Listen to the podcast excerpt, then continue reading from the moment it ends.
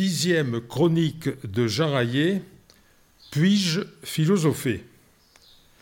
Chers adhérents de l'Université du temps libre de Tarbes et de Bigorre, dans les précédentes chroniques, quand nous considérions qu'il n'y a ni barbare ni grec, ou quand, examinant avec le sophiste Hippias l'opposition entre la nature et la loi, nous recherchions la source du juste, nous faisions de la philosophie.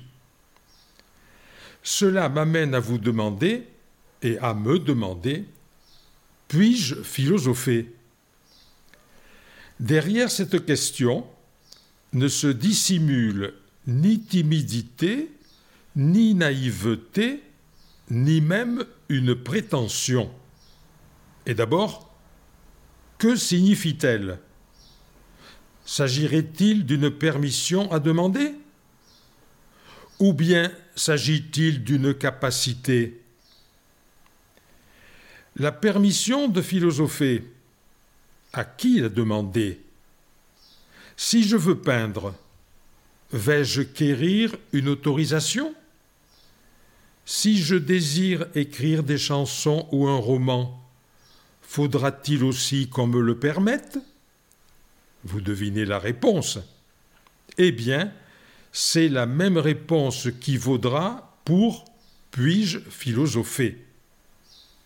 Et si vous avez un doute sur la validité de la réponse positive, examinez avec moi la seconde signification de la question initiale Ai-je le droit de philosopher? à savoir En ai-je la capacité? Partons d'un constat, d'une réalité. Dès que nous voyons des êtres humains s'exprimer par le moyen de cette invention merveilleuse que fut l'écriture il y a cinq mille ans. Nous constatons qu'ils formulent des pensées. Laissons de côté pour le moment l'une des formes sous laquelle se présentent ces pensées, ce que nous appelons des mythes. J'y reviendrai une autre fois. En tout pays et en tout temps, je vois que les hommes les plus divers se sont posés les mêmes questions fondamentales que nous. Ils n'ont eu besoin d'aucune autorisation, ils se sont jugés capables d'apporter des réponses à ces questions essentielles et incontournables. Autrement dit, ils ont usé d'une faculté naturelle, l'intelligence. Si j'avais besoin d'une caution, j'irais volontiers la chercher chez le philosophe grec Héraclite, qui vécut à Éphèse, en terre grecque je le précise, au VIe siècle avant notre ère. Cet aristocrate nous a laissé l'image d'un personnage hautain qui invitait ses concitoyens à se pendre parce qu'ils n'avaient pu supporter la présence à la tête de leur cité d'un homme exceptionnel, un certain Hermodore, et qu'ils l'avaient banni.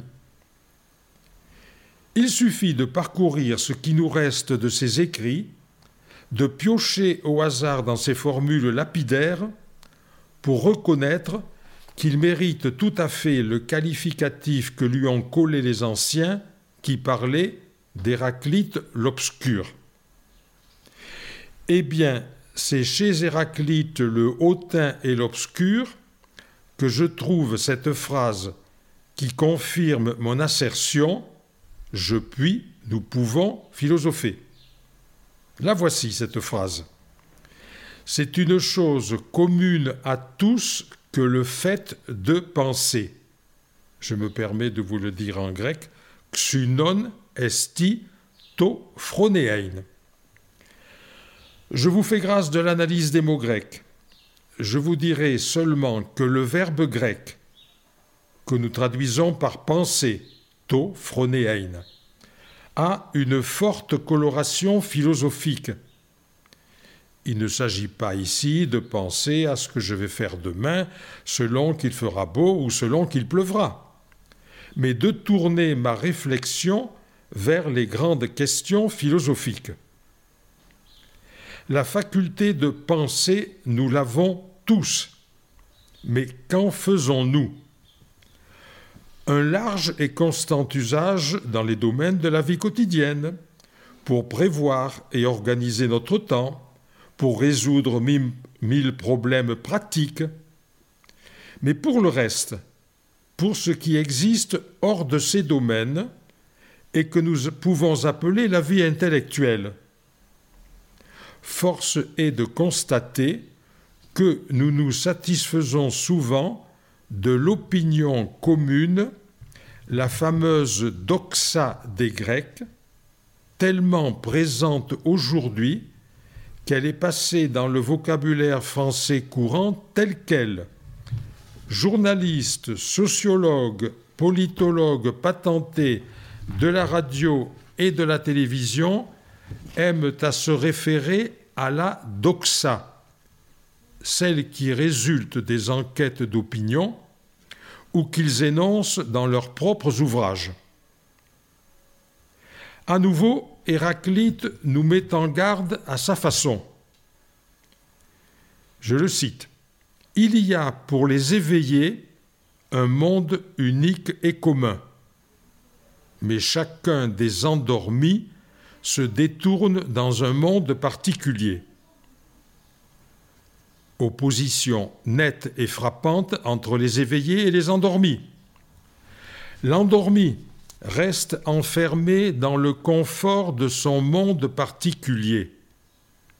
Chaque ver de terre, chaque aigle, chaque éléphant, chaque être humain a son monde particulier, bien à lui, dans lequel lui seul circule assez aisément, où il trouve ses repères, ainsi que les réponses toutes prêtes à ses interrogations.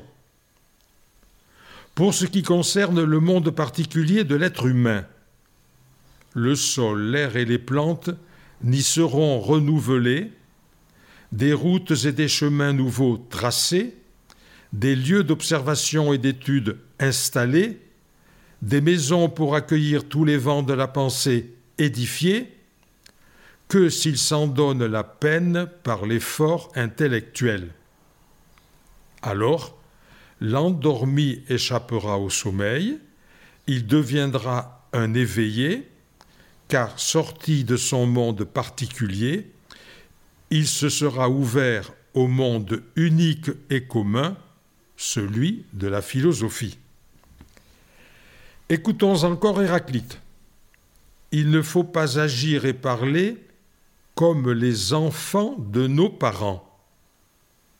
Nous inciterait-il à la révolte ou à rejeter nos parents? Non, pas du tout, mais à conquérir notre indépendance d'esprit. Le sage Montaigne va dans le même sens quand il dit Les lois de la conscience que nous disons naître de nature naissent de la coutume. Le constat de Montaigne est accablant. Héraclite, lui, ne se borne pas à constater cela est ainsi. Il ordonne Il ne faut pas que cela soit ainsi. Mais de quel droit lance-t-il cet ordre? Tout simplement du droit de la raison. Et de ce droit découle un devoir, le devoir pour les enfants que nous sommes tous, de passer en revue, d'examiner sans indulgence, mais aussi sans y mêler de l'émotion et du sentiment, les certitudes et les croyances de nos parents. Et quel est cet examen impartial? C'est celui qui a pour objectif d'aller vers la vérité, c'est-à-dire celui de la réflexion philosophique. De ces quelques citations du lucide Héraclite, il ressort les points suivants. Une méfiance tournée vers nous-mêmes, puis une question, enfin une injonction. D'abord, la méfiance à l'égard de nos certitudes et de nos croyances. Sont-elles nôtres ou bien pur héritage? Si je les considère comme miennes, j'ai l'obligation de me dire comment as-tu fait pour les adopter? Quel chemin intellectuel as-tu suivi? Sur quelle vérité t'es-tu appuyé? Ensuite, une autre question. Est-ce que mes croyances et mes certitudes ne seraient pas en réalité le mol oreiller et le lit douillet que me procure un agréable sommeil? Ne suis-je pas un endormi? Enfin, l'injonction Réveille-toi donc. Mais pourquoi faire? Pour balayer ton cerveau avec le rayon laser de la raison. Mais où trouverais-je le laser? Dans la philosophie. Si je m'abandonne à la paresse, je dirai Mais la philosophie, ce n'est pas pour moi, ce n'est pas à ma portée. Même si vous me dites que je suis intelligent, c'est trop difficile. Nous voici en effet à un point crucial. Philosopher, est-ce vraiment si difficile? Je répondrai à cette question dans une prochaine chronique.